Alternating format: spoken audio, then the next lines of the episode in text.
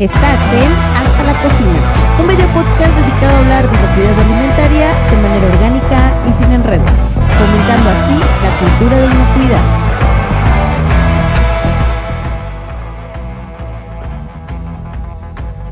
Toda persona que ha trabajado en una cocina conoce a la perfección el término camotiza y lo conoce porque lo ha vivido constantemente. Entiéndase, por estar en la camotiza, a ese momento en el que el trabajo en la cocina está a punto de caer en la locura, donde la venta se incrementa a tal nivel que pone a todos el reto máximo, forzando el trabajo, el carácter y la templanza de cada uno.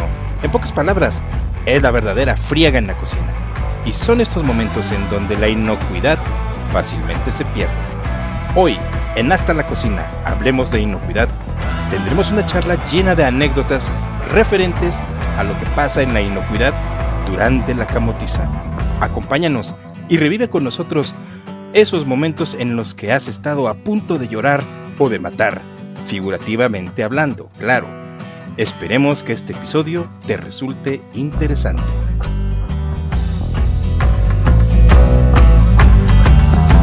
Hola, buenas tardes, ¿cómo están? Qué gusto saludarlos. Más bien, buenos días, buenas tardes, buenas noches, según la hora en la que nos estén escuchando. ¿Cómo estás, Silvia, Juan? Estamos muy bien, muy, muy bien. Aquí otro episodio más antes de que acabe el año. Sí, qué bueno Exacto. saber que andan por aquí, que han regresado cada uno. Alex otra vez lo volvieron a agarrar, no anda libre. Por eso no anda por acá, pero este, no, qué bueno que nos pudimos reunir. La verdad es que nos encantaría tocar temas que nos ha tocado ver eh, frecuentemente en diferentes sitios. ¿Y quién más que Silvia? Bueno, ya escucharon ustedes el intro con el voz pero ¿quién más que Silvia? Que ella sí ha estado en cocinas de forma de trabajo normal, es gastrónoma, como bien lo saben. Juan y yo nos dedicamos más a otras cosas, sí relacionadas con las cocinas, pero no tal cual cocinando. Pero a mí me encantaría que podamos tener este intro con Silvia, que nos cuente, Silvia, ¿cómo es este tema de que se vuelva una locura, una locura y se pierda control? Se llama Oye, la camotiza. Exacto, es que todos, cualquier persona que ha estado en cocina sabe muy bien de lo que le hablo. Y en cocinas tenemos un idioma, un lenguaje muy específico, ¿no? Y una de- ajá, un- exacto. Y este, quien no lo entienda, pues es que de verdad, ahí te das cuenta que nadie no ha estado en cocina. Le falta barrio, básicamente. Falta Entonces, barrio. exacto, una de estas palabras, eh, eh, hay muchísimas, la verdad es que hay, hay muchísimos términos y, y- y lindísimos desde levantar los muertos, ¿no? O, o- o gritos de guerra como voy atrás caliente. Eh, exacto, puedes pensar cualquier cosa. Entonces, otro de estos es Este es muy bueno. Sí. Otra de esas es la camotiza o estoy camote. ¿Qué significa? Ando cuando uno- camote.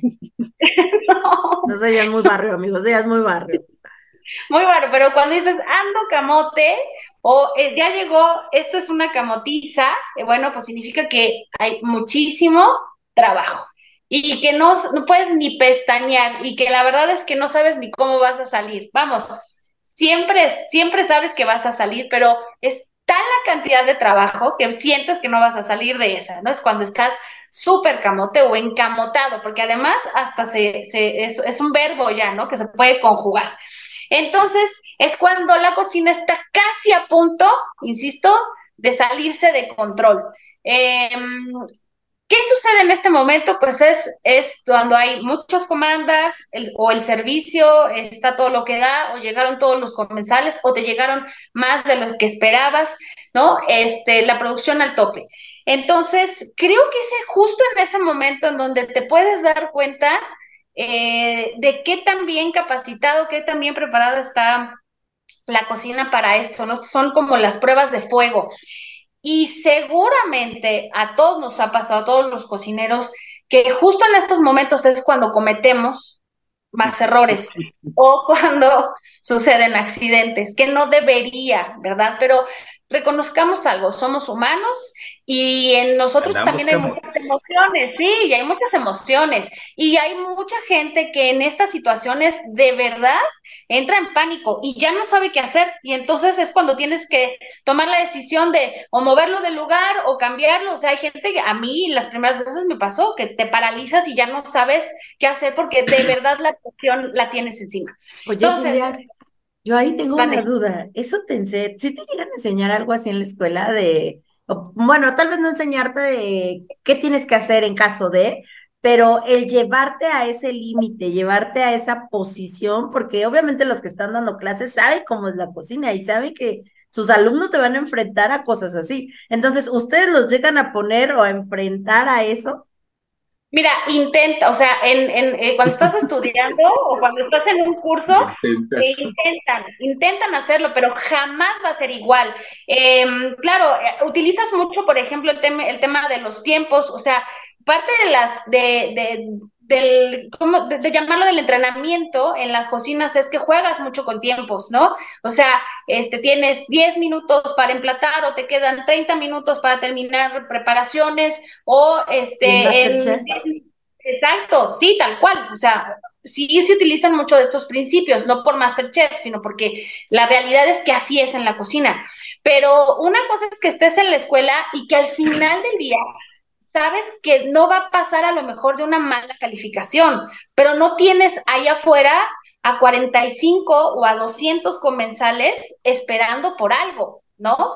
No es lo mismo estar en un, en un servicio, en un comedor industrial o en un banquete, en una boda, en donde a lo mejor se dieron cuenta que las pechugas cordon bleu, de pronto se me ocurrió, este, se echaron a perder o no estaban del todo bien cocidas y no se puede sacar al servicio o que la gente está regresando porque estaban, están crudas. Entonces, ¿qué vas a hacer para solucionar un asunto de 250 comensales o 500 comensales. Eso sí Creo lo veo como un gran problema. Eso sí yo lo veo como un gran Es un gran problema. Porque ¿de dónde te sacas 250 pechugas en ese momento? O sea, no es como que, no sé, los, manga. que los comedores industriales tal vez si alguien, alguien del almacén lo manden corriendo al Sams o a alguna tienda de supermercado a comprar algo, ¿no? Para solventar y tal vez no vas a dar lo que hay en el menú pero en una boda donde te definieron específicamente un, menú y te dijeron, yo pago por esto, esto y estos tiempos, ¿no? Y que te salga mal y luego eventos de noche, ¿de dónde te sale? No lo veo imposible. No, no, no, donde te quieres poner a llorar. Ser imposible. No puede ser imposible, exacto. y es ahí donde, entra la camotiza, porque eh, pues entras en crisis y no estamos ninguno de estos preparados, ninguno de nosotros estás preparado. Y debo confesar que hay personas que en serio salen avante y tienen unos nervios de acero y hay personas que se paralizan, y no saben qué hacer. De hecho, esa es la otra parte, ¿no? De, de, de la camotiza. Que la camotiza no nada más se da porque algo salió mal y tienes que repetir todo bien lo dijo la chef, la camotiza se va a dar cuando de repente llegan más de los que esperabas, o cuando tú los esperabas de a poquito y te llegan todos juntos, ¿no? Todos. O, todos quieren lo mismo. Sí. Y se acaba y tienes que hacer más, ¿no? O sea, por lo que tú quieras, llega la camotiza. Ahora, ahí, por ejemplo, ves cómo la gente está templada. Los hay quienes este, cambian de carácter, ¿eh? La persona más dulce se vuelve el, más ogro. O agresivo. se quiebra y llora. Hay gente que de plano llora, eh, avienta, tira la toalla, se va. Hay otros que se ponen modo zombie, hay muchos que se ponen súper estresados, pero al final todo sale. Otra cosa, y yo creo que es a donde nos queremos dirigir con la camotiza. Con la camotiza se van a incrementar, por un lado, los riesgos de accidentes.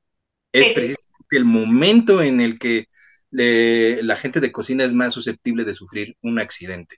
todo el mundo corre, ¿no? Todo el mundo quiere hacerlo rápido, todo el mundo empieza a aventar cosas. Y, sobre todo lo que nos atañe aquí, la camotiza es el momento en el que incluso al asesor, al implementador y no se diga al, al auditor, tú ahorita ni entres, ni te metas, Sí, no, no, no hay manera, ¿no? Y, se entiende, y se entiende, porque obviamente, eh, obviamente la gente está trabajando. Digo, conmigo ha sucedido escasas veces que me toca ver camotizas muy pocas veces la realidad, pero, o sea, te das cuenta que de por sí ellos están en, en shock, tal vez no en shock, están en trance porque están sacando el servicio lo más rápido que pueden y tú todavía llegas a preguntarles algo, es así como que, o te respondo o sigo, o sea, ¿sabes? Ah, Es mejor saca tu servicio y yo te veo y ahorita que acabes Sí. platicamos. pero fíjate, es paradójico porque precisamente a la hora de la camotiza es el momento ideal de medir el, el dominio que tiene la gente sobre los métodos de higiene. Pero puedes aplicar Es- mucho el tema visual, o sea, estar observando en realidad Ah, es que esa es otra. No se trata de ir a medir conocimientos de te hago una entrevista, explícame cómo lavas la verdura. Es que hay diferentes no. formas y técnicas Te paras, exacto, te paras y observas. Y Mm. justamente al hacer estas observaciones es cuando tú te das cuenta qué tanto lo hacen y qué tanto no. Honestamente, te tienes que esperar a que baje la camotiza para retroalimentar. Pero Claro. si, si, si el líder de la cocina te permite quedarte parado como mueble donde no estorbes y tú observas, te retroalimenta muchísimo. A mí para, para la implementación, yo como asesor veo eso y, y de ahí sale toda la carnita para trabajar, porque ya sabes en qué momentos se debilitan los controles. Y ese, Sí, ¿cuál ese es? el momento. Ay, perdón. ¿Cuáles son las áreas, no, de oportunidad? A mí No también, enojes, Juan. eh, exacto, a mí también me funcionaba mucho cuando yo quería evaluar a, a los, a mis alumnos, eh, dejarlos y, y, estar, tú quedarte y, y de permitir que ellos hicieran, ¿no? Y ahí te das cuenta de que a lo mejor en teoría o a lo mejor la gente te dice que sí entendió algo, pero la realidad es que no, porque entonces el proceso no está hecho correctamente. Y yo creo que esto a ustedes les pasa muy seguido, ¿no?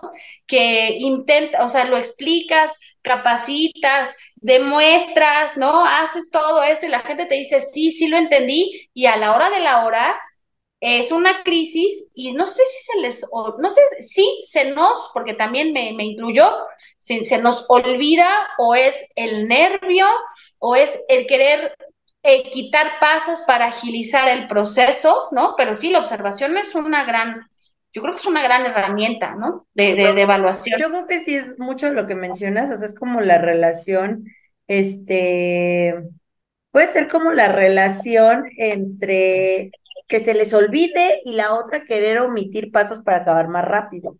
Ahora, yo también por ahí veo otra situación que creo que fue o lo que me ha ido sucediendo o que sucede cuando hay más ojos viendo a alguien. Alguien está en la camotiza, está en friega. Y aparte tienes al inspector arriba de ti. Y aparte, obviamente no solo está el inspector, está quien, el consultor, está el jefe, eh, o sea, son un montón de personas que están viéndote trabajar. Todos, esos ojos están dirigidos a ti. Y yo creo que, Juan, yo creo que sí, de por sí, de por sí es complejo, eh, pues nivelar tu nivel de estrés o nervios en una operación bajo este tipo de presión. Ahora, súmale ocho ojos más sobre ti, a ser todavía peor, ¿no? Sí, y yo creo que es también son los nervios. Dan muchos nervios cuando alguien más te está observando y sobre todo si se trata de una inspección o verificación o certificación o como quieran llamar los cocineros, sí dan muchos nervios cuando llegan, eh, por ejemplo, ustedes, ¿no? Yo recuerdo, recuerdo mucho que la primera vez que hice un, un examen para eh, no me acuerdo si fue para el conocer o algo, y que eh, eh, Ara me estaba evaluando y yo cometí errores garrafales con el termómetro cuando me lo sabía de memoria y te lo podía describir y decir, y Ara me dijo, no te pongas nerviosa, nada más dime qué tienes que hacer, ¿no? Da nervios, o sea, sí es algo que dan, da, da pavor escénico porque te sientes que alguien más que sabe más que tú en esa área te está observando. Y seamos honestos, la, a veces la capacitación quizás no es suficiente o, no tenemos los recursos ideales, no lo sé, o a lo mejor, a lo mejor la gente también miente por convivir y te dice, sí, sí entiendo, sí entiendo, y a la hora de la hora resulta que no Mira, está muy claro. Espérame, espérame, dos Incluso. A ver. Yo solo dos temas. dije, ay, no quiero que me evalúe la chef porque seguramente yo me voy a cortar los dedos. Mientras tengo la técnica de deditos así, ahí voy a estar cortando. No quiero que me evalúe la chef. Ahora, la otra que me quedo pensando es, yo creo que bajo todas las circunstancias, o sea, todas las personas, no solo las que están en cocina, sino todas las que en algún momento somos evaluados, siempre estar en esa posición te va a generar estrés, siempre, porque al final vas a recibir alguien te, no es que te estén juzgando, pero pues si alguien está viendo qué tan bien o quién, qué tan mal lo haces, que está la otra que menciona, Silvia, hay gente que sí miente en sus currículums por tener un trabajo, ¿no? Eh, yo he visto gente que tal vez en algún momento se vendió como el top, top, top en conociendo manejo higiénico de alimentos o inocuidad alimentaria para cocinas, y te das cuenta que es muy bueno ejecutando sus técnicas eh, gastronómicas y cosas de cocina, pero de inocuidad sabe nada. Nada. Pues miren, yo, yo, me quedé pensando en esas, en esas ocasiones donde dices, no, hay gente viéndome y está evaluándome. Incluso me hiciste pensar en auditorías de, de primera, segunda y tercera parte, ¿no? ¿Quién es el que te está revisando?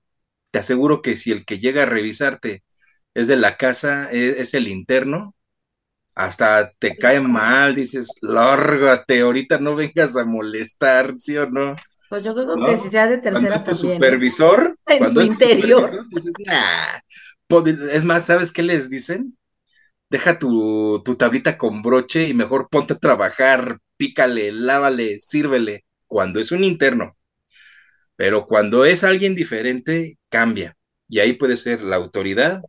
En el caso de un comedor puede ser el representante de la empresa que contrata, o sea, el famosísimo contacto, o el inspector que te va a verificar y a certificar. Ahí es cuando sí te da más mello, ¿no? Que lleguen y te estén observando.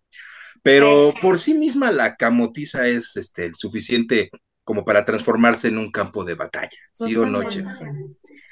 Ahora, yo podría como, a ver, ¿qué es lo que ustedes han visto? Que son como los errores garrafales y que yo creo que hay que resaltar como para que la gente los pueda ir teniendo en cuenta de, a ver, tal vez nosotros mismos a veces no los vemos, ¿no? No nos podemos percibir y más cuando estamos en ese momento. Pero desde afuera otros ojos nos puedan decir, en ese momento te transformaste y omitiste esto, hiciste esto, este, lavaste mal esto, qué sé yo, ¿no? Yo creo que podríamos hablar de esos ejemplos claros en los cuales llega, bueno, nosotros los otros ojos sí llegamos a ver y tal vez ellos mismos no alcanzan ni siquiera a percibir qué es lo que están haciendo mal. ¿No? Claro, pues mira, de el más básico, se dejan de lavar las manos. ¿Por qué? Porque definitivamente no pueden lavarse las manos.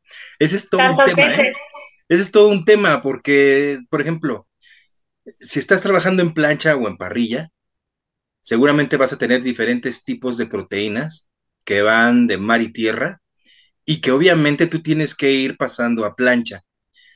Y dice, sí, tengo mi juego de utensilios por color para no combinarlos por proteína, hago separaciones en mi plancha para ir parrillando, bla, bla, bla. Pero ya de entrada tienes que sujetar con las manos al inicio una proteína cruda, punto. Y deben de ser de diferente origen además. Pescado, marisco, pollo, res, cerdo. ¿A qué hora te lavas? No puedes, o te lavas o preparas, ¿no? Digo, esa es una.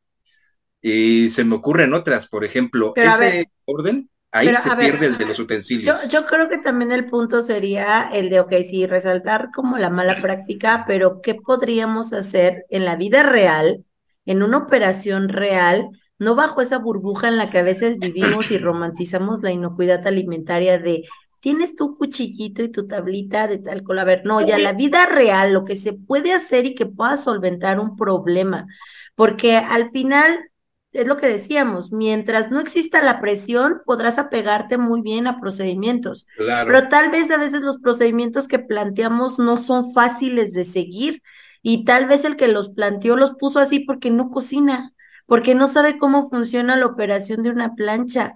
Ese es algo que también siempre he hablado en algún momento con consultores, es que yo creo que más bien tendrían que salir de la gente que está trabajando, nos cuente sus experiencias, cómo es que podría facilitarse su vida y nosotros impregnar la parte de inocuidad y decir, ah, esto es una muy buena idea, se puede tomar, ah, esto se puede modificar de tal forma, pero el objetivo es que los controles sean definidos de tal manera que a ellos les facilite la vida, no complicárselas más, pero evitar la contaminación, ¿no? ¿Cuál sería un buen control, Juan, o un, una posible solución para este tema de eh, la contaminación cruzada cuando estamos en planchas por diferentes proteínas? Mira, lo que lo que incluso yo he visto que han llegado a hacer en algunos lugares van desde tener una botellita de gel y nada más untarse gel en las manos cada que pueden para hacer un cambio, por ejemplo, de proteínas. La otra es que las proteínas las sujeten crudas con pinzas y de esa manera evitan el contacto con sus manos. De hecho, ya el solo motivo de que entren crudas en plancha y luego salgan cocidas manipuladas con el utensilio ya ayuda. Porque sí, al final rara vez van a tocar ese alimento ya cocido, ya nada más lo emplatan y lo entregan, salvo que tenga que hacer algún corte dependiendo del estilo de la cocina, ¿no? ¿Tú ahí qué, has observado, chef? Pues yo ahí propondría también, en la medida de lo posible, a lo mejor que pusieran, es que la persona que está en la parrilla a veces, o la mayoría de las veces, lo dejan solo y él es él mismo el que tiene que trasladarse, que ahí vamos a agarrar otro asunto, tiene que trasladarse al almacén o, ¿sabes? A, que le traigan más, más eh, las, otras proteínas, trasladarse a otros lugares para eh, poder traer otros ingredientes. Entonces, yo creo que ahí funcionaría que al de la parrilla no lo dejen solo. Oigan, Una, Ahí yo vi con respecto a lo que mencionas ahorita, vi una práctica, así se me vino como flash a la memoria. A ver ustedes qué opinan. Vi a un parrillero, eh, ellos hacen cierta previa de parrilla, que yo no sé en términos de calidad qué tan bueno sea. Porque lo que hacen, y en términos de calidad me refiero a que si la textura de la carne no se va a modificar ya cuando se la sirven al comensal, eh, como que precocen están, obviamente no lo hacen con mucho tiempo de antelación, lo hacen cuando saben que ya va a empezar el servicio, pero ellos empiezan a tener una previa de producto cocido de plancha. Y lo que hacen es mover carritos de camas de hielo y tienen sus insertos, sus insertos grandes y insertos chiquitos y van poniendo tantas porciones de res, tantas porciones de pollo, tantas porciones de queso asa para asar.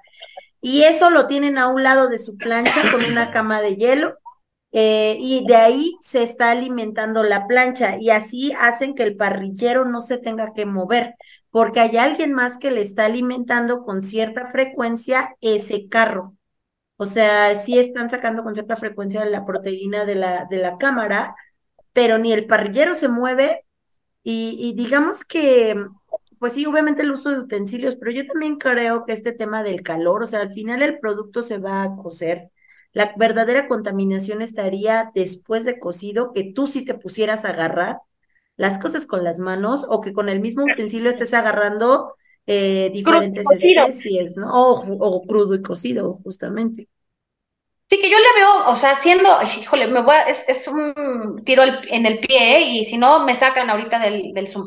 Pero creo que es, o sea, siendo así súper honestos, así de cuates, la verdad es que si están agarrando las proteínas crudas, si es de pronto eh, res y, cerdo y pollo, ¿no? Que es lo más común, y si todo va a ir a la parrilla y todo va a ir cocido, pues la verdad es que yo creo que hay mucho menos riesgo, sería más peligroso que con las mismas pinzas, con entre ellas no habría ningún problema, sino que con las mismas o con las mismas pinzas donde agarraste lo crudo, agarras lo cocido, lo que ya va directo. Creo que eso ahí hay más hay más peligro, ¿no? Yo creo que, ese es el verdadero riesgo de esa actividad.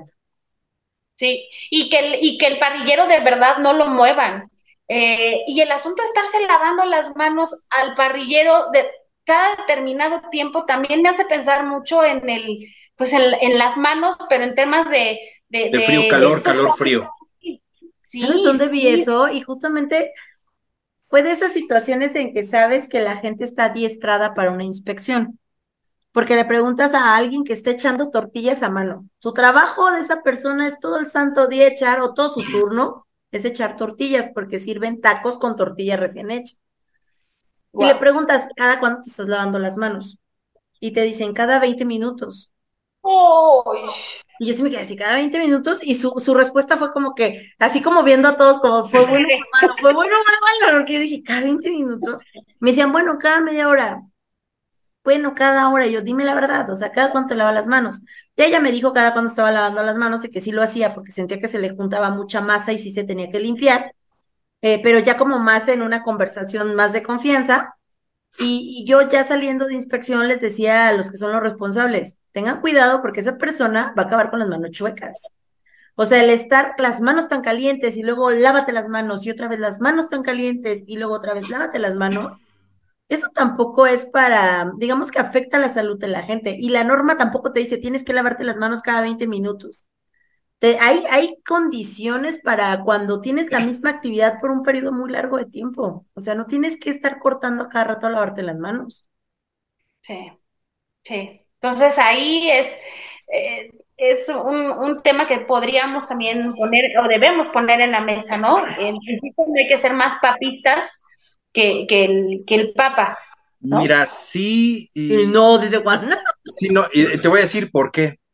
No, y uno, uno como implementador lo ve todos los días y busca la manera, platica con la gente, platica con los responsables del inmueble, trata de ver soluciones, trata de ver opciones. Yo particularmente les propongo una idea, la calamos, esperamos un, ah, también del el camota, a la camotiza le llaman el rush. dile la camotiza. El rush, Ajá. Entonces, te esperas un momento de camotiza, aplicas y dices, no, no, no sirve, vamos a probar otra cosa. O sea, vamos, a veces sí me permiten hacer ensayo y error, ensayo y error. Y al final del día dicen, bueno, hemos estado probando cosas, pero por lo menos estamos buscando, ¿no? hay un interés genuino por hacer las cosas. Sí. Y resides que a veces lo único que puedes hacer solamente es mitigar peligros. Mitigar peligros, eh, tratar de aplicar las mejores reglas, como bien decías, ¿no? Si uso una pinza, corro el riesgo de, de que la pinza viaje de lo crudo a lo cocido, ¿no? Bueno, entonces veo qué otras medidas tomo. Pero luego digo no, porque cuando llega el verificador, con todo y que hay un esquema de evaluación y no voy a entrar en ese tema porque si no voy a pisar callos y ese debería ser otro programa y ese sería otro programa. A pesar de que hay un esquema de evaluación, hay unos, hay unos verificadores que sí son más papistas que el papa. Y si además eh, el equipo cuenta con tu asesoramiento y con su entrenamiento diario para pasar y llega esta persona y, no, no te lavaste las manos. Y yo vi que tocó, uy, ya, ya valimos, ya, hasta ahí llegamos. ¿Sí o no? Entonces, eh, ya, y ya, cierro mi paréntesis, porque si no, van a verme por ahí dos que tres personitas que van a decir, mmm, he de ir a tus lugares. Te van a sacar. A ver qué tan cuadrado soy. Es que justamente es eso. Pero ¿sabes qué creo yo que le da a la gente la forma cuadrada? A ver. Que Porque no yo estoy redondo. que no saben de la operación real. O sea, si supieran la operación real, real, ahí, real. En el camote. Hay cosas que se establecen que parecen para una burbuja, para una operación en condiciones normales. Así como que mm, un día sin tanto trabajo podemos hacer esto. Pero cuando estás en la camotiza, la vida no es así. Y eso se busca mucho en la industria, por ejemplo, que la gente te diga, a ver, hablemos de la vida real, cómo se opera. Ahora, con tu experiencia necesito que me digas esa información y ahora sí yo lo transformo en tu experiencia más inocuidad, porque si no, vamos a generar controles completamente irracionales que la gente ni los va a querer ni se va a querer apegar porque van a decir, esto es un estorbo. Y resulta peor. Ahora, hay otra cosa que sí quiero resaltar y esto va para toda la audiencia. Cuando busquen nuevas soluciones, nuevas implementaciones para cumplir con un control, no las avienten como que ya es y así va a ser y lo tienen que hacer así, no. Mejora.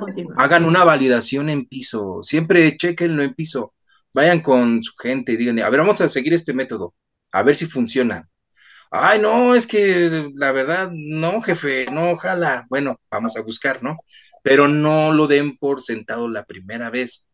Se vale que no queda la primera y que hagan correcciones y lo vayan mejorando. Pero no, la primera idea que se les ocurra sea la que quieran dejar ya escrita en procedimiento, porque así tampoco funciona. Este, y tocando lo que ahorita decía Ara, es como cuando te dicen, tienes que lavar la lechuga hoja por hoja. Ah, sale, ¿cómo le hago con 20 piezas de lechuga o 50 piezas de lechuga, no? O sea, no, vente a lavarla 100 para que veas si se puede lavar hoja por hoja en frotamiento con las palmas, ¿no? Pero bueno. He mm. visto videos, he visto videos en TikTok. yo, yo vivo del TikTok, ¿verdad? Este, así como hay gente que lava losa así, o sea, que parecen máquinas, hay gente que lava verdura así parecen máquinas. Creo que también depende mucho del adiestramiento y la habilidad que tiene la gente. O sea, me ha tocado ver gente como, pero así, el movimiento de manos para estar deshojando es así, chup, chup, chup, chup, chup, Te voy a decir dónde lo ves. Pero deshojar está bien, lavar. Pues es que están lavando, lavando, lavando. Sí, pero lo que te iba a decir, solo viven para lavar. Eso solo lo vas a ver en un lugar donde solo viven para lavar. Sí, tiene chef, chef, ¿Quién tiene una sola actividad en la cocina regularmente? Bueno, sí, Nadie. depende, ¿no? Yo creo que depende del tipo de cocina. A lo mejor el del cochambre, a lo mejor. Híjoles, ¿no? Todos le entramos, o sea, todos le entramos y depende mucho también la, la, la cocina. Entonces, y lo sé porque los he visto, también he visto personas que son buenísimas para lavar este el cilantro, por ejemplo, y lavan manojos y manojos y manojos de cilantro y siguen el método excelente. Es más, quien me auditó en esa ocasión fue nuestro amigo Alex y me dijo, oye, ¿puedo tomarles video? Porque su método está padrísimo. Le digo, adelante, hazlo, ¿no? Pero el cuate vivía para lavar verduras y nada más, no hacía otra cosa. Pero va a cualquier lugar y vas a lavar verduras y de repente, sí, déjala acá porque ya, entró, ya empezó el servicio. Y ching, te vas al servicio. Y aparte ahí tengo otro tema. ¿Han visto esos lugares donde el proveedor de frutas y verduras lo hacen lavar la verdura? No. ¿Qué? No me ha tocado, ¿eh? ¿En serio? O sea que hasta el proveedor de frutas y verduras el día de la inspección puede ser razón de que reprueben, o sea, siendo alguien externo al restaurante. Porque, porque justamente, Juan, porque haces esas cosas justamente. No mames, nunca me había tocado eso. ¿Sabes en qué pensé? Mira, sí, mi, mi mente voló rapidísimo. Es, es, un cuate ajeno al equipo de cocina, ¿no? Sí, él es, es, un proveedor de fruta y verdura. Es un proceso crítico, ¿no? Es un punto crítico de la norma. ¿Sabes qué me diría cualquier verificador? Mm, préstame la lista de, del curso de manejo y higiénico. Capacitados. Quiero ver si ese señor tomó tu curso y está anotado aquí. Está. Eh, de todos modos, no, no. Va más allá de, de, lo que he visto en mi vida. Sí, no, o sea, y, ¿en serio? Es, o sea, en la negociación con el proveedor, ¿en serio? Es alguien que se puede quedar hasta tres horas lavando cajas de verdura. No seas así. ¿Cuánto te cuesta? O sea, es un servicio súper No, pues es como mudarte, como cuando pides una mudanza y vienen y te empaquetan todo y te lo desempaquetan, ¿no? Pero también nada más para que te imagines la cantidad de verdura que se mueve. O sea, son cantidades enormes de verdura que se mueven para ese sitio, que el proveedor tiene que hacer lavado de verdura. Ay, no lo de, no te juro por mi madre que yo no sabía que eso existía. Acabo de aprender algo nuevo. Eso por un lado. Una es cuidar además también que esa persona, imagínate en la rotación, yo me quedo pensando, imagínate en la rotación de personal. Si es difícil, la rotación de personal al interior de tu negocio, también te tienes que asegurar que ese señor no se quiera ir de donde trabaja, porque ya lo capacitaste y es alguien que está integrado a tu equipo. Sí. ¿No? Esto por un lado. La otra es que ese señor pues sí se puede dedicar o señora, lo que sea, se puede dedicar al 100% a lavar verduras, ¿no?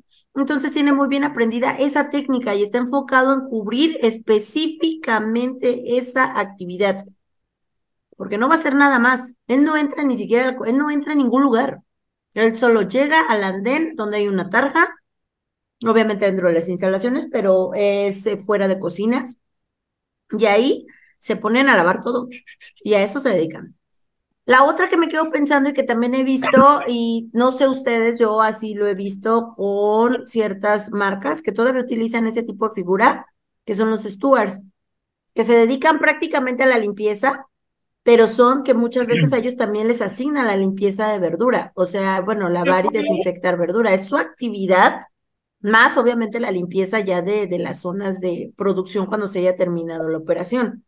Pero son gente que se dedican a lavar y que son expertos en lavar y desinfectar. Y lavan también tablas, y lavan también tablas, y lavan cuchillos, ellos se encargan de eso. Lavar todo. De, de, hecho, nuevamente, eso me, me sugiere que estamos hablando de establecimientos grandes, con una estructura bien definida y con todo y que tengan rotación. O sea, exacto. Estamos hablando de otro tipo de cocinas. Sí, exacto. Estamos hablando donde hay varo, ¿no? Es, es más, me haces pensar en un hotel de gran turismo, eh, en un comisariato, en un centro de producción, cosas grandes, grandes. Pero en una cocina normal, en un restaurante así pequeñito, o sea, puede ser de alta cocina, pero puede ser una, una cocina que trabaja con 15 personas. Entonces, en ese lugar, todos hacen todo. ¿Sí o no, chef? Todos, todos. Todos hacen todo. Todos hacen todo. Y eso me recuerda también comedores donde de repente todos como muéganos están cocinando. Llega el servicio, todos como muéganos se van a servir y la cocina se queda vacía. Y luego todos como muéganos se van a lavar y se queda la barra sola. Y luego, y la barra y la cocina sola y todos lavando. Y luego todos como muéganos se van a la cocina a empezar a lavarla. Y tú, se ven bien chistosos. Pero es que eh, parecía que está abandonada la cocina, pero no. Son tan contados los que hay que todos se van juntos a hacer cada proceso. Todos juntitos. Entonces, repito, sí creo que hayan lugares donde se puede hacer lo que tú comentas, pero no en todos. O sea, no, y no es posible que todos lo puedan hacer. ¿no?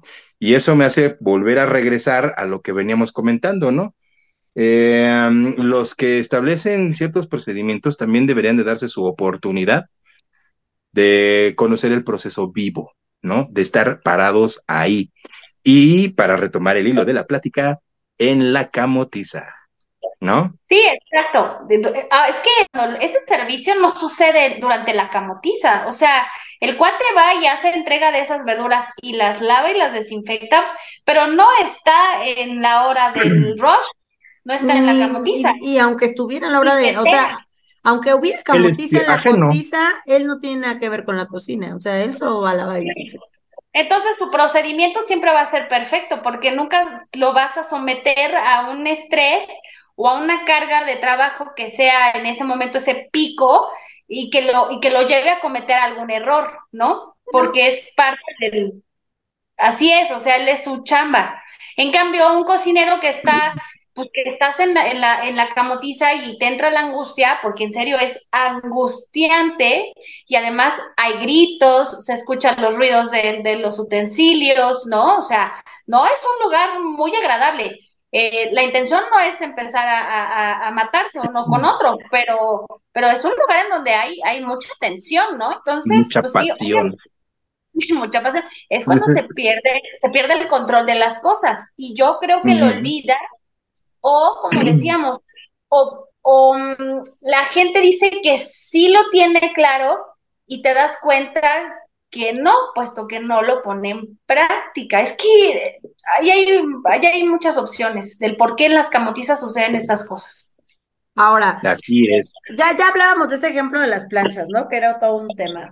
A mí los trapos me generan un conflicto muy grande. porque, bien dice Juan que es complejo estarse lavando las manos mientras está la camotiza, pero ocupan como muletilla, digámoslo así, el trapo. Sí, porque es algo, si su mano la sienten sucia o sienten que trae algún residuo en su mano, lo primero que encuentran es el trapo para limpiarse y de alguna forma les da una sensación de limpieza.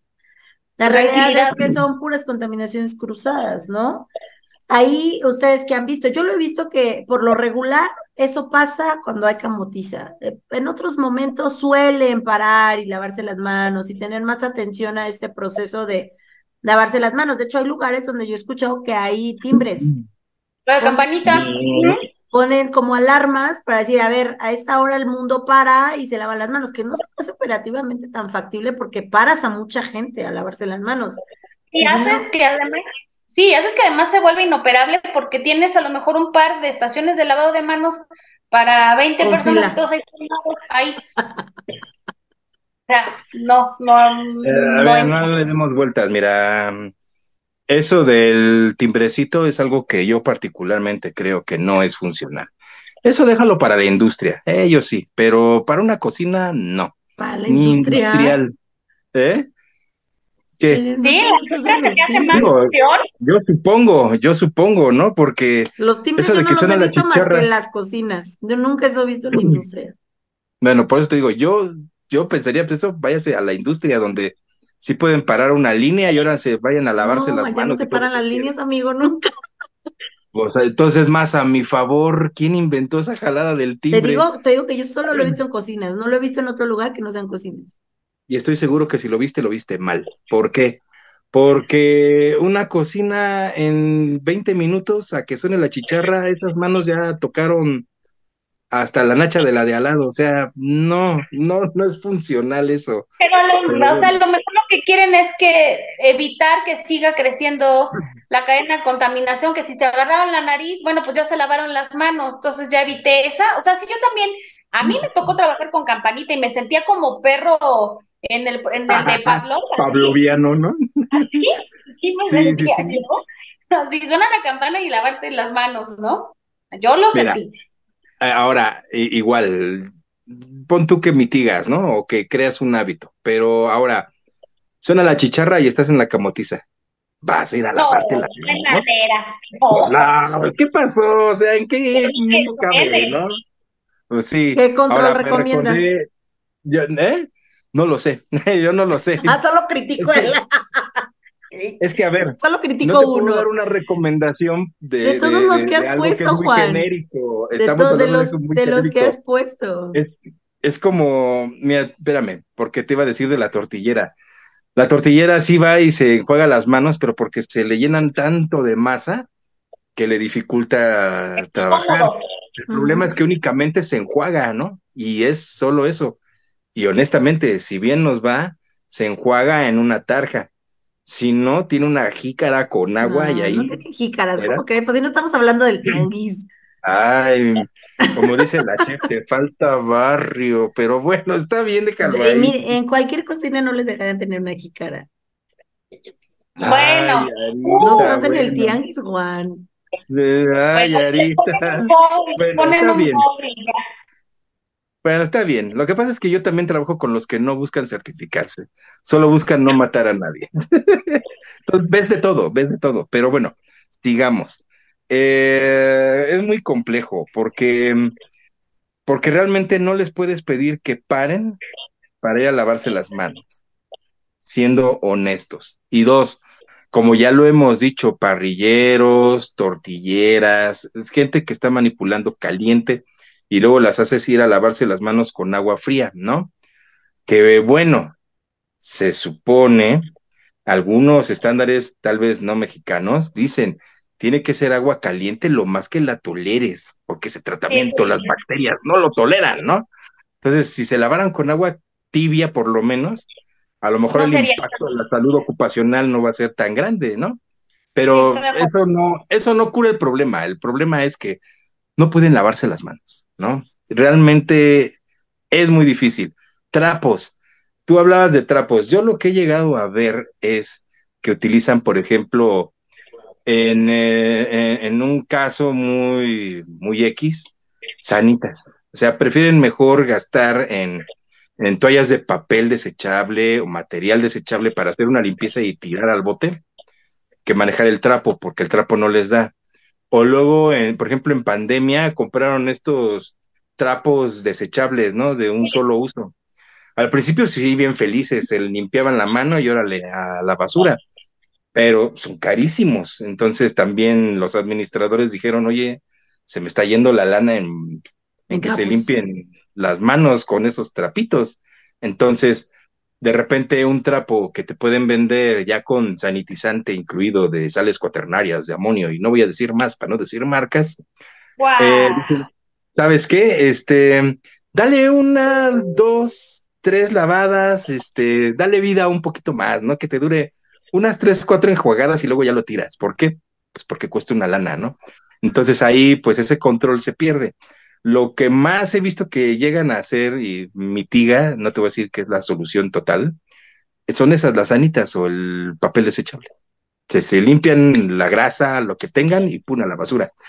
Pero igual generan mucha basura, mucho desperdicio y pues también tiene un costo, ¿no? Sí, no, es rentable. Ahora, yo, yo me he dado cuenta, y eso coincide mucho en las camotizas, eh, cuando voy como cliente, como comensal, que te sirven los, los platos y se nota que incluso ni siquiera han lavado el chingado trapo, ¿no? O sea, porque limpian el borde del, del plato, que por favor, por favor, tengan cuidado en eso, ¿no? Entonces, ya no saben si está más grasoso que, que el trapo mismo. Y un día me enfermé por eso.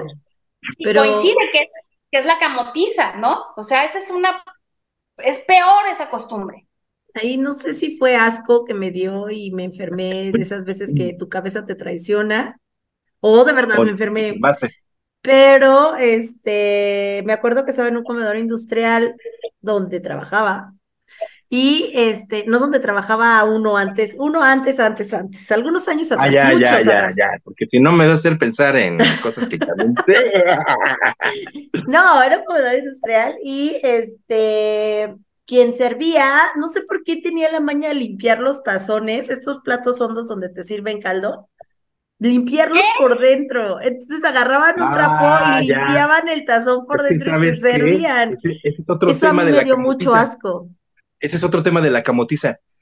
Si no tienes un inventario lo suficiente de losa y de plaqué, Están lavando y no dejan escurrir y se eh, sí, estás así como de, ya acabaron de comer, ya que se larguen, que no hagan sobremesa, que se vayan. ¿Para qué? quiero ese plato. Para, y tomo otro, otro término coloquial de, de la chef que nos comentó al principio del programa. Rápido, vete por los muertos, tráetelos. ¿Por qué? Porque no hay losa para servir. Entonces ya de volada los, los, los medio lavas, los pasas rápido por el agua con cloro, porque ya, no, no, no, vámonos rápido. Entonces, ¿cómo llegan a la, a la barra de servicio o a tu estación de servicio?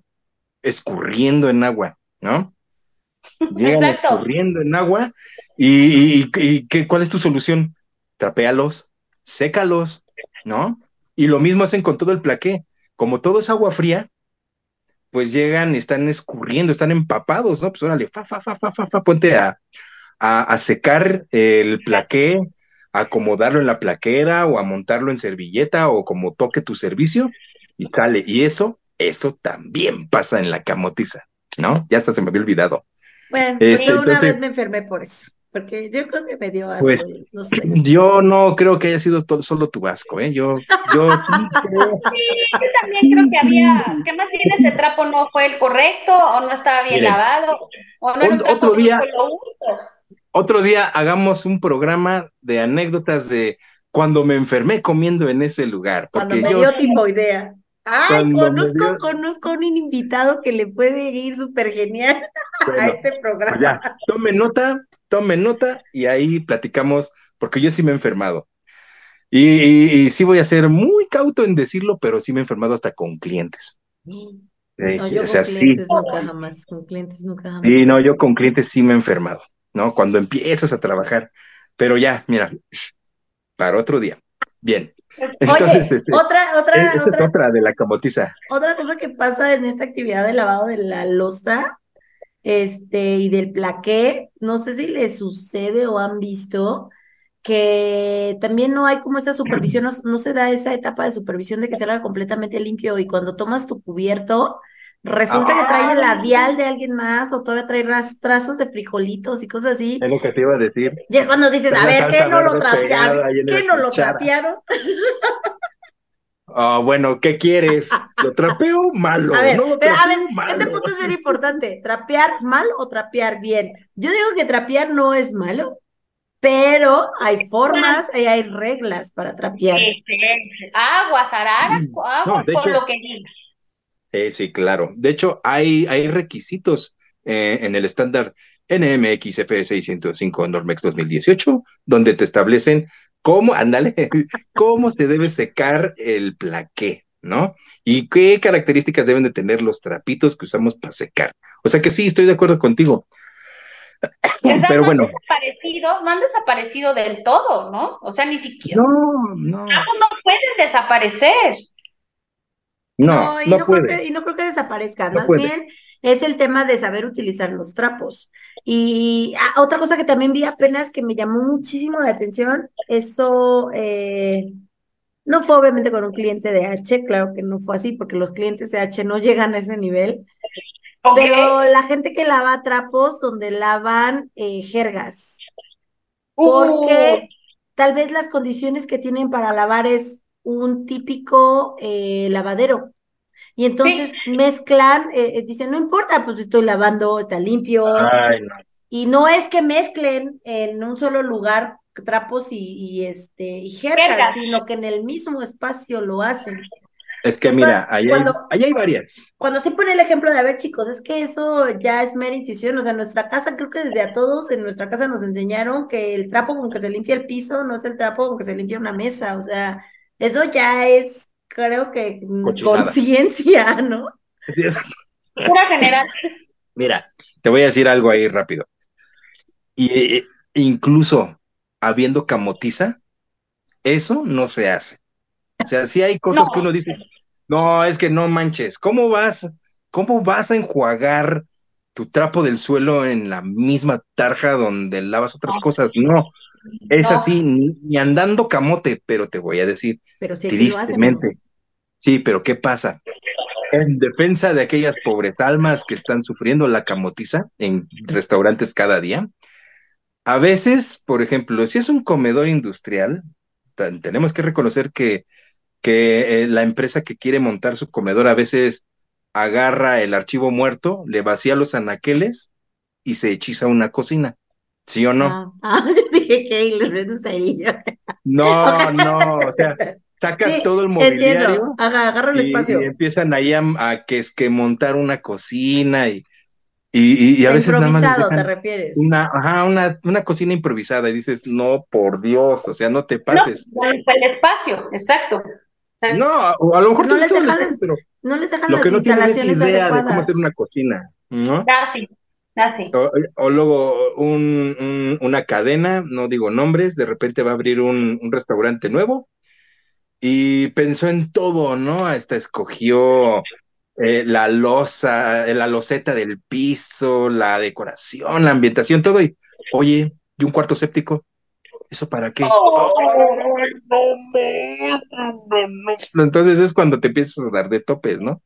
Pero ya son cuestiones de diseño o de adaptación si tienes donde lavar tu tarja y encima haces ese tipo de acciones tan cochinas, oye, no, ya te, te urge una capacitación y un supervisor encima, porque eso ni en la camotiza se perdona, creo yo. Sí, no, no, hay cosas que no. Eso sí, no, eso sí no, no debe pasar. Desde mi perspectiva sí creo que son cosas que, que traes de casa, o sea, eso sí es algo que está en tu conciencia. Tú sabes que piso y mesa y con lo que limpias esas dos áreas, es, es, simplemente con lo de lo del baño, o sea, con lo que lavas el baño, sabes que no se lavan otras cosas, porque el baño es un espacio específico con características de microorganismos muy especiales, ¿no? a otras zonas. Pero ahí Yo creo que me hace... niño te dicen, oye, ahí vas y tiras, ahí vas y tiras tu basura. O sea, ¿a poco vas a meter algo de, de eso a la cocina? Pero ¿sabes qué me hace pensar? Y es algo que últimamente he ocupado mucho a la hora de cerrar eh, o hacer reuniones de cierre de auditorías o de inspecciones, es el tema de em, hasta dónde llega eh, nuestra cultura de inocuidad en el sentido de, a veces como supervisores, nosotros pensamos que la gente sabe lo que queremos. O a veces nosotros pensamos que la gente tiene el mismo concepto de limpieza que nosotros. Y entonces, al no poder investigar como esa información o no saberla, no se hace ni un buen proceso de supervisión, pero tampoco la persona que lo está haciendo, que está haciendo la limpieza, no sabe exactamente qué está esperando de mí, ¿sabes? Entonces yo les decía, es que mientras no le digas a alguien exactamente cuál es el nivel de limpieza que tú esperas, ¿cómo, cómo, qué, cómo, qué, qué, qué, esperarías de esa persona? O sea, sí, eh, puede ser que yo sea una persona muy sucia, que vivo en condiciones no muy limpias, que mi casa está sucia, pues para mí tal vez el concepto de limpieza está muy corto, ¿no? Claro. Esa es una realidad. Pero si llego a un lugar con una persona que es excesivamente limpia, este, eh, no sé, que sabemos que, no sé, que tenga hasta un TOC, hay gente que vive hasta con estos traumas de limpieza que dices, ya, cálmate, eso es una exageración, ¿no? O sea, tu piel, ¿dónde va a quedar? Pero si llega una de ellas. El punto es que si no conocemos los conceptos de limpieza de cada persona y nada más lo dejamos de, pues ay, trapéale, que al cabo trapear es trapear, no, la realidad es que no es así. Yo necesito que cubra cierto nivel de limpieza y necesito que llegues a este estándar. Bueno, yo veo dos cosas. Un chef, bueno, o más bien un gastrónomo, creo que también le enseñan los procesos de limpieza, ¿o no, chef? Sí, claro, eso sí. además, no te vas si no limpias tu estación, ¿sí o no? No, sí. Y, y, limpiar la estación no es nada más darle el trapazo, ya yo creo que, supongo, eso sí no lo sé, que como gastrónomo te enseñan, ¿no? A, cómo se debe de, entregar un área limpia, cómo inspeccionas un área limpia. Entonces, ya por formación, un gastrónomo sabe cómo debe de entregarse la cocina. Dos, si no hay un gastrónomo en la familia, entonces lo que deben de haber son instrucciones de limpieza, con fotografía preferentemente, con tips de qué debo revisar, cómo debo de entregar, cómo lo debo hacer, con qué producto lo voy a hacer y de hecho es un requisito de la norma, dicho sea de paso, ¿no? Sí, además. Pero obviamente no debe de ser solo de papel. Mi supervisor, mi administrador, mi gerente, mi encargado, pues debe de leer el papel y no se tienen que esperar a que se aparezca un instructor, un asesor o un consultor. Pueden tener una sesión y decirle o agarrarse al chavo nuevo y mira, quiero que barras así, quiero que trapees así, esta mesa se lava de esto el cochambrero, a ver, vamos a revisar. Reviso la olla, la cacerola, la bolinera, el coludo. ¿Cómo me lo estás entregando? No, mira, mugre, mugre, mugre. Te regresas y te regresas y te regresas hasta que te quede limpio. Entonces, eso que dice Ara es súper clave, la supervisión y sobre todo cuál es el estándar de limpieza que debemos de tener. Eso es clave. Yo tengo Pero una duda. quién sabe cómo se lleve. Tengo una duda y me gustaría, a ver, yo creo que tú sabes más de ese tema. Yo, por ejemplo, eh, me ha tocado el, pero pues tal vez yo lo veo, ya sabes, desde mi punto de vista, burbuja de color de rosa, vida color de rosa y mundo perfecto. No, no quiero que sea, te juro que no quiero ser así, quiero ser alguien que sepa de cómo es la realidad de la operación y cómo es la vida, ¿no? bien a mí sí me deja pensando, ¿por qué dejan ir a la gente si la limpieza no se ejecutó de manera adecuada? Ok, lavaste, pero sí, pero el punto es, yo estoy viendo cochambre aquí, aquí, aquí, aquí. Mi frase es, limpiaron por donde pasa la suegra. O sea, no limpiaron como debieron haber limpiado. ¿Por qué los dejan ir? ¿Por qué? No sé si existe esa capacidad de decir, no te vas, no te vas hasta que no lo hagas como debe de ser. Pero ahí yo no sé qué tanto implican los riesgos o los temas de conflicto laboral, porque sí hay gente que tiene, eh, ¿cómo se llaman estos grupos que a muchos lugares, a mucha gente no le gusta? Este, mm, ¿Sindicatos? Sindicatos, que se pueden quejar, Ajá, yo que a mucha gente no le gusta, que tengas sindicatos y que te metas en un problemón, o la otra, pues si te metas en un problema grave, no sé, que te acusen en recursos humanos, por ahí alguien me contó una historia, mm, creo que no me acuerdo si está presente aquí o no, pero alguien me contó una historia de que pues si de repente eras demasiado rígido o exigías, todo el grupo se puede, no, o todo el grupo se voltea contra ti y te activan y te acusan y te corren, ¿no? Cuando en realidad, o en realidad tú sí estabas haciendo tu trabajo, tú estás en tu postura de ser un supervisor y decir, esto es lo que yo quiero y espero que hagas. Ese es el punto. ¿Vivimos en un mundo real o no? este, en términos de, a ver, voy a hablar desde los dos lados. Estando en la cocina, Sí, y, y, lo hemos, yo lo, lo, hice un par de veces en los que llega un punto en que ya estás tan cansado y tan hasta el gorro y no debería ser, y tratas de agilizar los procesos y tal como dices tú, limpias por donde ve la suegra y huyes como puedas. Ojo, ya estamos hablando en un plano laboral y no debería de ser así. ¿sabes? No debería de ser así.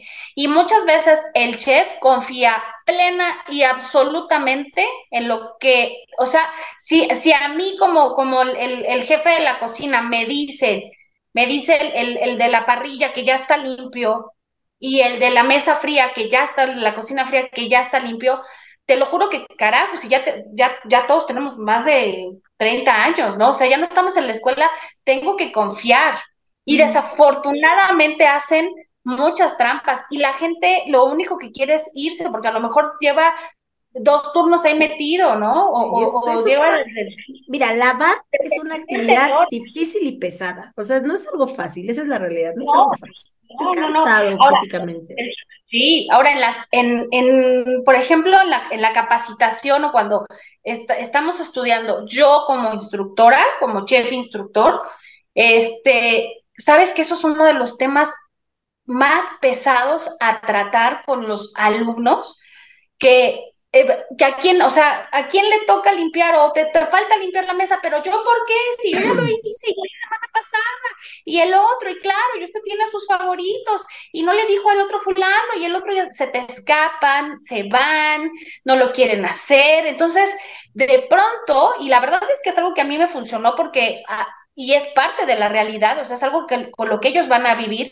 Lo que hacía era, eh, optaba por, por programas de limpieza. Y entonces ahí yo... Claro, y entonces decía, ah, bueno, pues es que creen, esto es parte de su formación profesional porque con esto se van a enfrentar en la vida y vamos a hacer programas de limpieza. Y entonces, y tenía yo que ir, ¿no? Hay veces que... De inspección. Exacto, asignaba yo a mis inspectores, jugábamos a eso, asignaba yo a mis responsables o a mis inspectores, y entonces iban, y, había una consecuencia. Si tú los dejas ir, entonces es eh, un punto menos para ti.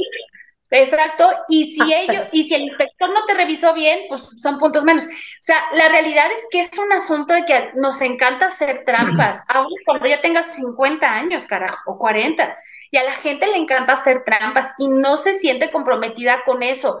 ¿Por qué? Porque también creo que estás agotado.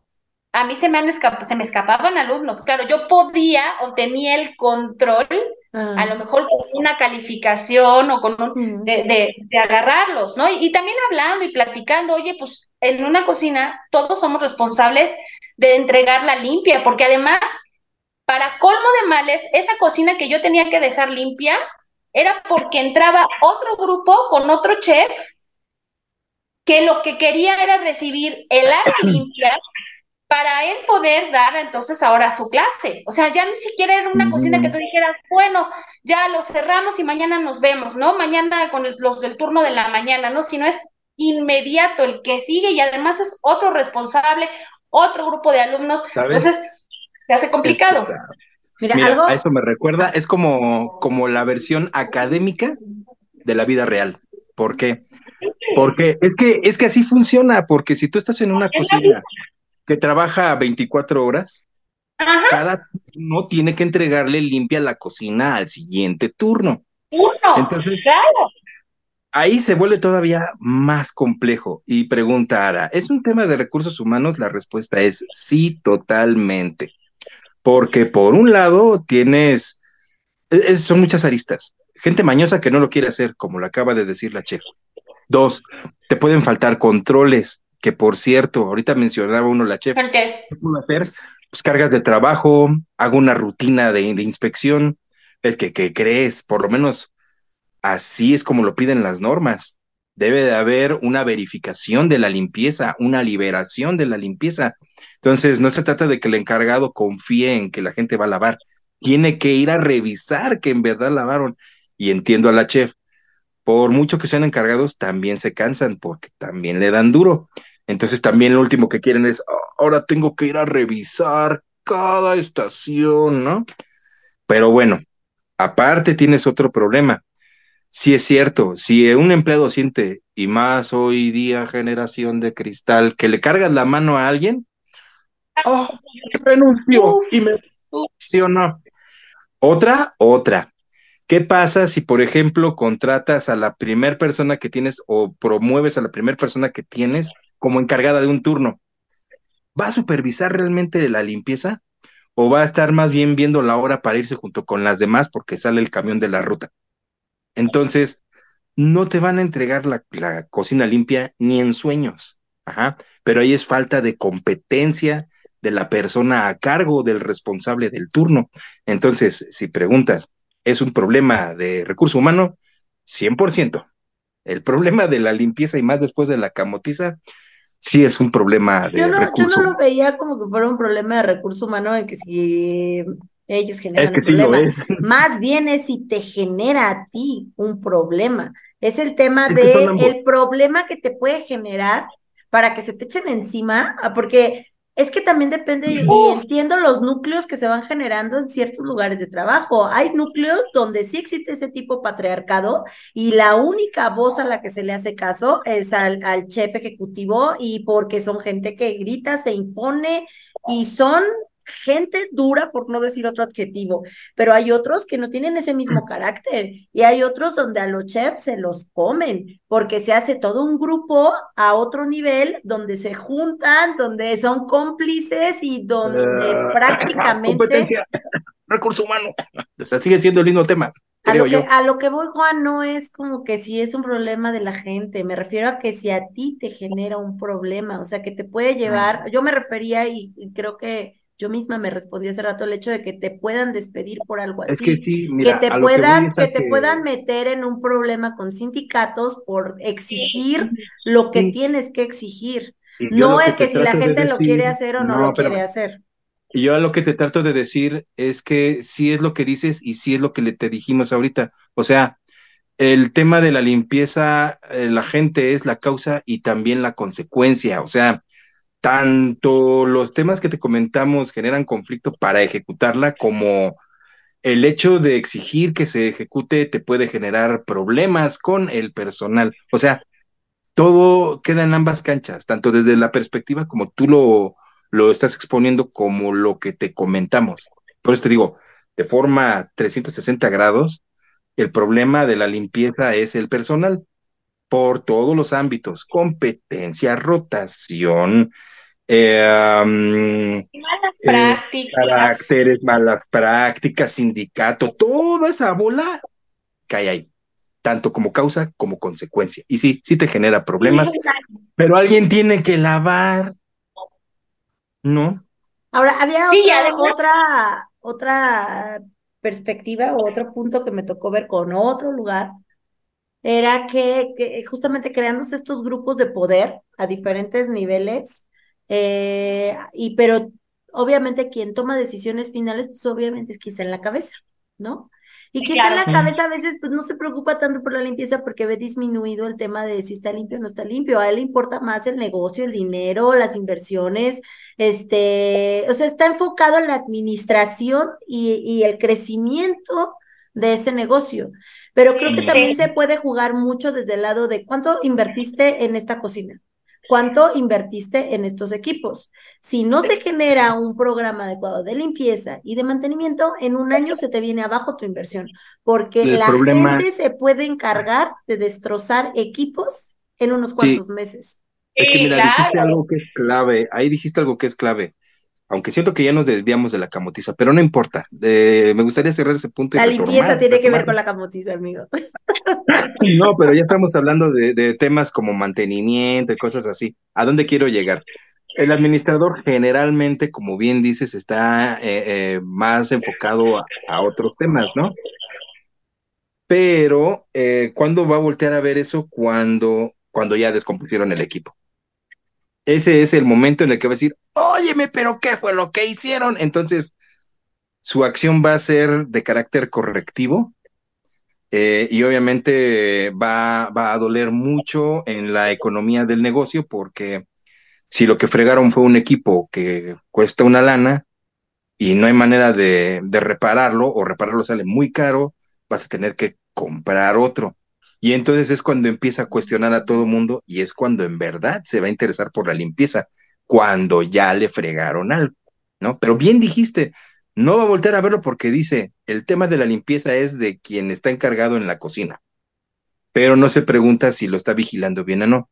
Ya cuando falla es cuando entonces dice, pues, ¿qué están haciendo, no? Porque tal vez no Eh. había evaluado qué impacto tiene la limpieza de manera directa con su dinero. Puede ser.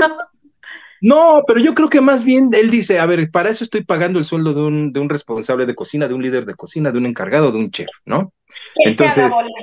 Él, él- exacto, o sea, lo contraté para que él se haga bolas y yo me preocupe por hacer que crecer hacer mi negocio. claro. Mm.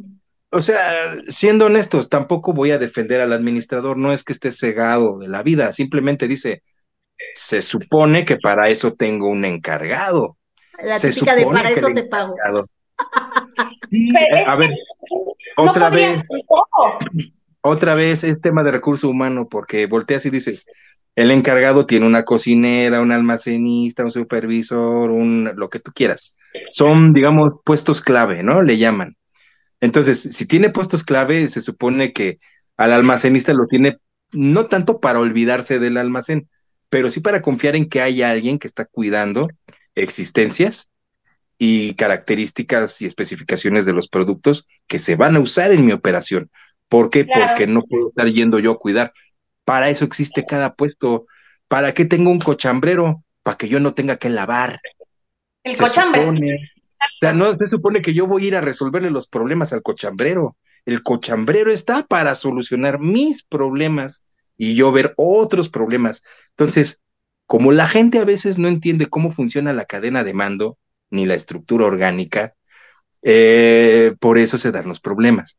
Generalmente un puesto está para solucionar un problema y ese problema se lo tiene que solucionar al que está arriba de él. El que está arriba de él no está para solucionarle la vida al que está abajo. Pero aquí todo lo piensan al revés. ¿Están de acuerdo?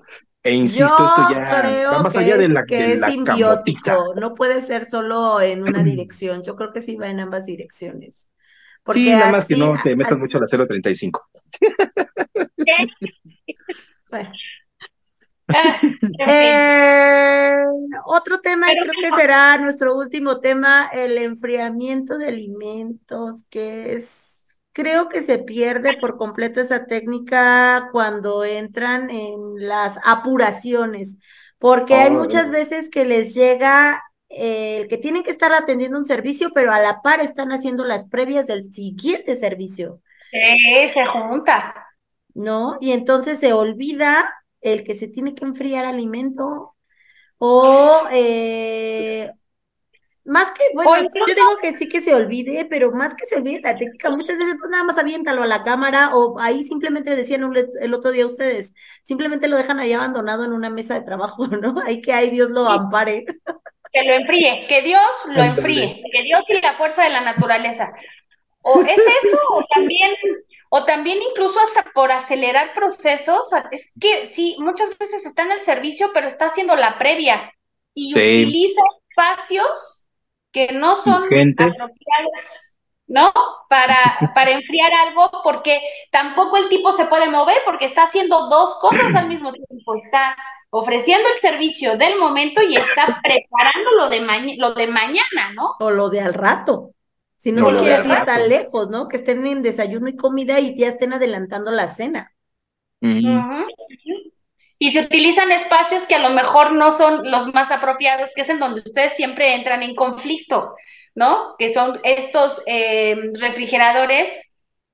Pues sí, es que, es que a veces sí los necesitas, pero, pero no deberían de ser usados así. E- Es que, a ver, creo que ahí ya sé para dónde caminas. Yo siempre he tenido ese, no conflicto. Más bien creo No, que es, creo que es un tema con respecto a que a veces no se tiene muy claro el concepto de lo que es un refrigerador de paso o un equipo que está de apoyo, un equipo que solo te sirve para mantener, no es para almacenar definitivamente o para tener el almacén de tu materia prima por una semana, tres días, lo que el tiempo que te No, bueno, dure. sí. O Sí, sí. este, o no es un equipo que va a servir, no sé, para descongelar, qué sé yo. O sea, es un equipo que está eh, su función principal es justamente un apoyo para que tú puedas sacar la operación de ese momento. Por eso sirven los equipos de paso. Y muchas veces se confunde con que el equipo de paso, la gran diferencia es que uno te da cuatro y el otro te da siete, y si te da siete es de paso, y si te da cuatro es de almacén. Así no funciona la vida, no es así, ¿no? Porque esa es una salida muy fácil. Eh, se puede ocupar hasta como maña cuando algún equipo de almacenamiento no te esté dando las temperaturas y tú digas, es de paso, sacan la varita mágica y en este momento dicen, este equipo es de paso, las preguntas son, ¿cuánto tiempo se almacena el producto en ese refrigerador? Si tú me dices que es para la operación de eh, ahorita, de este día, ¿no? o de este día, te creo, es de paso. Y confío en tu palabra. Pero si yo veo que hay producto con fecha de dos días atrás, tres días atrás, eso no es un refri de paso. Exacto. Mira, eh, eh, otra vez volvamos a la camotiza. ¿Qué hace la gente en el servicio? Trata de abastecerse con la mayor cantidad posible de alimentos para evitar. precisamente para no exacto o para no quedarse con la cara de de yo ahora qué doy porque deja que vayan y salgan y entren de repente que ya no haya. Sí se acabó. Se acabó. Entonces en ese caso qué hacen se superabastecen. Y eh, ves en cocinas no me quiero desviar mucho ves que van a dar eh, tacos dorados y tienen un galón de crema en un recipiente alto con una cama de hielo toda toda este insignificante, perdón la expresión toda pinche, entonces pues nunca, nunca va a estar fría esa crema, ¿no? Pues sí, nunca lo vas a enfriar, nunca lo vas a enfriar, ¿verdad? nunca lo vas a enfriar, ¿por qué? Porque está hacia arriba la crema y solo está por abajo el hielo, entonces nunca en la vida. Pero vamos, es una realidad que eso hacen. Y ahora, vámonos a los refris. Un verdadero refrigerador de, este, de, de paso, de paso va a tener una cantidad muy mínima de alimento y está proyectada casi casi para que se termine durante tu venta. De tal forma que al final tú solamente te vas a quedar con, con poquito, si bien te va, con nada. O sea, pero mm, vamos, te puede quedar muy poquito. No obstante, si llegas, abres ese refrigerador y te dicen, es que es de paso, y está atascado, dices, ah, por favor, ¿no? Por favor, díganme cuál, ¿no? Este, es obvio que no. Entonces empiezas tú a tomar temperaturas. Y, y, además, hay otra manera antes de ver las temperaturas que podemos usar para ver si es de paso o no. Y son las fechas ya que ah. es requisito de la norma que se esté identificando pues fecha de ingreso, fecha de elaboración, fecha de apertura. ¿Por qué? Porque tengo que darle un límite de consumo a mis alimentos. Entonces, si yo encuentro algo que es de ayer, ya pelas. ¿Por qué? Porque entonces sí es un refrigerador de, de almacenamiento. de preservación. le puedes dar el beneficio de la duda. ¿En qué sentido? Eh, puede ser que traiga la fecha de ayer porque lo sacaron de la cámara de refrigeración. Tal vez si la pregunta adecuada sería, ¿este alimento cuándo llegó aquí? Porque a mí sí me ha tocado ver cómo montan esos refrigeradores en ciertas cadenas de restaurantes. Esos, eh, iniciamos inspección cuando va a iniciar la operación. O sea, cuando no es que vaya a abrir a la venta ya el restaurante, sino que todos los cocineros están preparando para armar sus refris o sus áreas de trabajo. Entonces lo que empiezan a hacer es llenar esas mesas de trabajo, obviamente con lo que ellos van a ocupar para su primer, digamos, turno de venta. Ellos más o menos tienen programado según el día que van a, que están abriendo, saben aproximadamente qué puede venderse, no exactamente, no es una programación estricta, es un tentativo, saben más o menos cómo se comporta el día y es lo que ellos van poniendo en ese refrigerador. Ahora, mm. cabe la posibilidad que la fecha de entrada diga 15, diga 16 y hoy es 17, ¿no? Cabe la posibilidad. Pero tú si preguntas, oye, pero ¿cuándo llegó ese, ese producto? ¿Cuándo llegó aquí? Y ya te dicen, no, pues se, montó todo ahorita. Y dices, eso sí ah. es un refrigerador de paso. Para eso te sirve. Acaba el turno, ese refri tiene que quedar vacío. ¿Y la comida que la tiras? Es que si un alimento, Si es, mira, es que si estás en distintivo H y un alimento estuvo en 7 grados por un tiempo muy prolongado, ese alimento ya no puede regresar. ese alimento no puede regresar a ser almacenado. Así es. Por el, fundamento básico de que pueden haber bacterias psicrófilas que aprovecharon esta ventana de tiempo entre los 4 y los 7 grados para proliferar. De hecho, para facilitarlo con nuestros amiguitos de cocina, se les dice todo tu excedente que haya estado en cocina y que lo tenías en cocina para resurtir tu servicio, a lo mejor lo puedes eh, abatir y guardar, ¿no?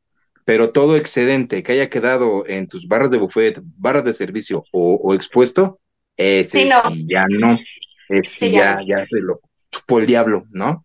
El diablo. Entonces, eh, regresando al refri de, de allí, eso que comentar es muy importante porque nos da mucha pauta para definir qué es un refri de paso. Un refri de paso es, es, un equipo que va a recibir algo que de antemano ya llegó frío. O sea, ya salió de la cámara de refrigeración y se va a tener a la mano para vender, pero ya lo recibió frío. No es este, nada más lo corté y lo expuse a temperatura ambiente y luego lo meto a refrigerar ahí porque entonces el refrigerador de paso ya va a empezar a cumplir una función muy distinta, que es lo que nos está comentando Ara. ¿Sale? Que eso también a veces genera conflicto, porque pasa que de repente tú tienes estos paquetes de atún en envases, en, en bolsitas metalizadas, que no requieren refrigeración, o una lata, una lata. Entonces, tú vacías tu lata de atún, no va a estar frío, ¿estás de acuerdo? No. tú abres un envase de leche que es de Tetra Pak y esa leche no está fría, ¿no? Entonces, tú lo puedes meter a refrigerar, pero va a llevar sus horas que alcance la temperatura. Mientras tanto, lo estás utilizando, lo estás consumiendo para tu servicio. Y ahí es importante mencionar, ahí un buen inspector no tendría por qué castigarte una lata de atún o un atún que acabas de sacar una lata. O Siempre un que Tetra Pak que se acaba de, abrir. y que salió de un almacén de seco. No podré castigarte, sí, siempre y cuando compruebes que lo abriste en un periodo fulano de tal. Que le escribas fecha de apertura, digo, horario de apertura. La hora, porque la hora. y normalmente en ese tipo de operación, una lata de atún, ¿cuántos gramos son? Es muy poco, o sea, ni siquiera... Sí, 100, 140. Ni siquiera, probablemente ni siquiera te dure viva o eh, exista el atún en el tiempo que en teoría ese alimento podría estar enfriándose, enfriándose de alguna manera, ¿sabes? O sea, es, muy probable que, no se acabe. Que es que, ¿qué crees? ¿Qué crees? ¿Qué crees? ¿Qué crees? Que va a depender de la cocina. ¿Por qué? Si, por ejemplo, estoy en una cocina donde voy a vender una ensalada y, de proteína me piden atún y a lo mejor tengo ya varias latas lavadas y sanitizadas de atún.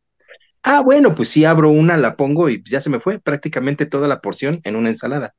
Bien, pero hay cocinas que no abren una latita de 120 más drenada. Abren la latota grandotota, así tronchota, o abren dos o tres y todas las vacían a un inserto de acero inoxidable. Porque es que es más rápido, ¿sí o no? Entonces, cuando hacen eso, sí requiero controles, mucho más controles. Y es que vuelvo al mismo tema. Como saben que la camotiza va a estar dura, se previenen teniendo excedentes. Y esos excedentes pretenden manejarlos en un refrigerador de paso. Entonces, sí va a depender de de la presentación y la manera en cómo trabajen en la barra. Por ejemplo, te digo, si es una barra saludable de ensaladas, te van a ofrecer diferentes proteínas, ¿no? Queso, pollo, huevo cocido o atún. Y en el caso del atún, puede que la medida sea la lata de ciento y tantos gramos, más adrenada, 80 gramos, o, o una medida. Y la medida van a usarla en un recipiente harto lleno de atún, ¿no? Entonces todo ese harto lleno lo abrieron. Ya no sé si fueron latas del mismo día o de otros días de recepción. Ya todo una mezcla de latas. Es, una, es que sí, parece, parece chiste, pero en ese momento. Pero es anécdota. Este, lo triste es que es anécdota. Mira, este, lo que yo he visto en este sentido, y se, me figura mucho lo que tú mencionas, en alguna vez en una inspección, em, estábamos en un hotel, em, eran tiempos de pandemia, las plantillas estaban súper reducidas, eso es importante decirlo porque sí, las plantillas estaban reducidas a la mínima expresión, que eso también, eso también implica conflictos para la cocina, porque una persona tenía que ser multifuncional. Sí, claro. Los cocineros lo son, lo entiendo, y los que están en cocina lo son, pero en ese momento era todavía mucho más, ¿no? Y entonces lo que encontrábamos eran, eh, con el objetivo de no estar yendo y viniendo a la cámara, que era un almacén específico, o sea, si era un almacén, no era algo de paso, era un almacén. Eh, para la hora del desayuno, ellos no tenían esta zona de huevera. Ellos hacían cualquier especial, como un omelette y eso lo hacían en la plancha dentro de la cocina. Entonces lo que armaban era una mesa de camas de hielo. Y se acaban tal cantidad de jamón, tal cantidad de atún, tal cantidad de todo lo que pudieran utilizarse para estas barras, que lo que provocaban era que se subiera demasiado la temperatura, porque las porciones eran demasiado grandes. Pero creo que aquí hay muchos factores a que considerar. Uno, ¿para qué sacas tanto producto cuando sabes que estamos en pandemia, que no hay mucho servicio? ¿Para qué sacar toda una bolsa de jamón. Cuando puedes ocupar, como cuando puedes ocupar tal vez la mitad, o sea, ¿para qué? Se llama inercia. Se llama no querer dar vueltas. Ellos me decían, es que no puedo estar dando tantas vueltas porque solo somos dos. Ok, se llama recurso humano. Yo lo que decía es, sí lo entiendo, pero el problema aquí está en que tiene un impacto económico directo a la cocina. Si lo que estás buscando es ahorrar dinero, quitando gente porque no tenemos recurso, lo que tú estás buscando es tirando la comida porque tú mismo le estás cortando ese tiempo de vida. Si ya se te fue de 7 grados, pues I'm sorry, pero ese jamón, cuando se le, acaben sus, se le acaben sus cuatro horitas de vida, ya no va a poder regresar a la cámara. ese jamón le tienes que decir adiós a lo que te sobró. Y entonces, lo poco que pudiste ahorrar acá, lo estás tirando acá. Esas son cosas que no logran entenderse. Y luego, ¿qué crees? Lo por querérselo ahorrar, incluso cuando ya percibes... No lo tiran, dice. No, es que es lo que te quiero decir. A Hacen tostadas de jamón. de coloración y de todos modos lo quieren seguir vendiendo. Ay, que le sale mucho. Entonces dice, ¿sabes qué? ¿Sabes qué? Ahora el costo va a ser cuando enfermes a alguien. Sí, claro. Dices, por ejemplo, a veces compran estos paquetes de, jamón que ya viene rebanado y cilíndrico. Es lo más típico, ajá. Y a veces el termosellado se abre, se viola. Mm. Y vienen como al vacío. Mm pues empiezan a inflar. Entonces ya vienen ahí con airecito y dices, no, devuélvelo. No, no, pero sale de volada. Y al día siguiente, ahí sigue el mismo paquete. ¿Qué le vas a hacer? Hoy, hoy lo saco a venta. Ya cuando lo sacas, pues ya no se ve igual. Entonces dices, tú sabes si lo vendes o no lo vendes, pero debiste devolverlo desde un principio. Ya si de repente llegas y dices, a ver, inspección, se siente viscoso, huele mal, bordes grises, no, esto se va a la basura entero. No, pero ¿por qué recorto los bordes? No, que recorto los bordes ni que nada. Prefiero mermarte ese paquete de jamón a que enfermes a alguien y nos vaya peor. Recorto los bordes. Y miren, yo sinceramente, este, podrían decir que este episodio sí se fue muy divagado hacia muchos lugares, pero la realidad es que esta práctica se hace mucho a razón de que están en camutiza y que no se puede despegar de cocina y tienen que tener todo ahí cerquita. Y yo digo, ok, sí, hay que facilitarse la vida, sí, es una realidad, pero si tiene un impacto de manera económica o en la salud de alguien, te va a salir más caro. Lo que te pudiste haber ahorrado, ahorrado, pues ya valió, porque bien dice la chef en algún otro programa, nos dijo, les miden KPIs, o sea, ahí la merma es un punto importantísimo en la calificación de alguien que está administrando una cocina. Entonces, pequeños descuidos como no querer caminar hasta el almacén, es que tengo que estar corriendo, pues sí, pero ahí se les puede ir el dinerito. Ven, dice Juan, puede que digan, ah, sí lo voy a regresar, no me importa. Bueno, pueden enfermar a alguien. Sí. Ese es el tema, y esa es la gran ayuda de esas mesas de trabajo frías o refrigeradores de paso que puedan tener todavía más controlada la temperatura de ese alimento mientras está durando o está pasando su servicio. En tanto se usen para lo que son. Sí, o sea, pero no, no es un refrigerador de mantenimiento. No es un almacén, sí, no es un almacén. No es un almacén, perdón, sí, exacto. Exactamente, no es un almacén. Sí, chicos, ¿cómo ven? Creo que esta vez sí, híjole, sí nos divagamos un montón. No sé si quieran. Hablamos de muchas cosas. Y, hay muchos otros temas en los que diríamos, oh, oh, siguen habiendo malas prácticas en la camotiza. Sí, justamente. Pero creo que por hoy tenemos que ir redondeando. No sé, eh, Silvia, si quieres concluir, o Juan.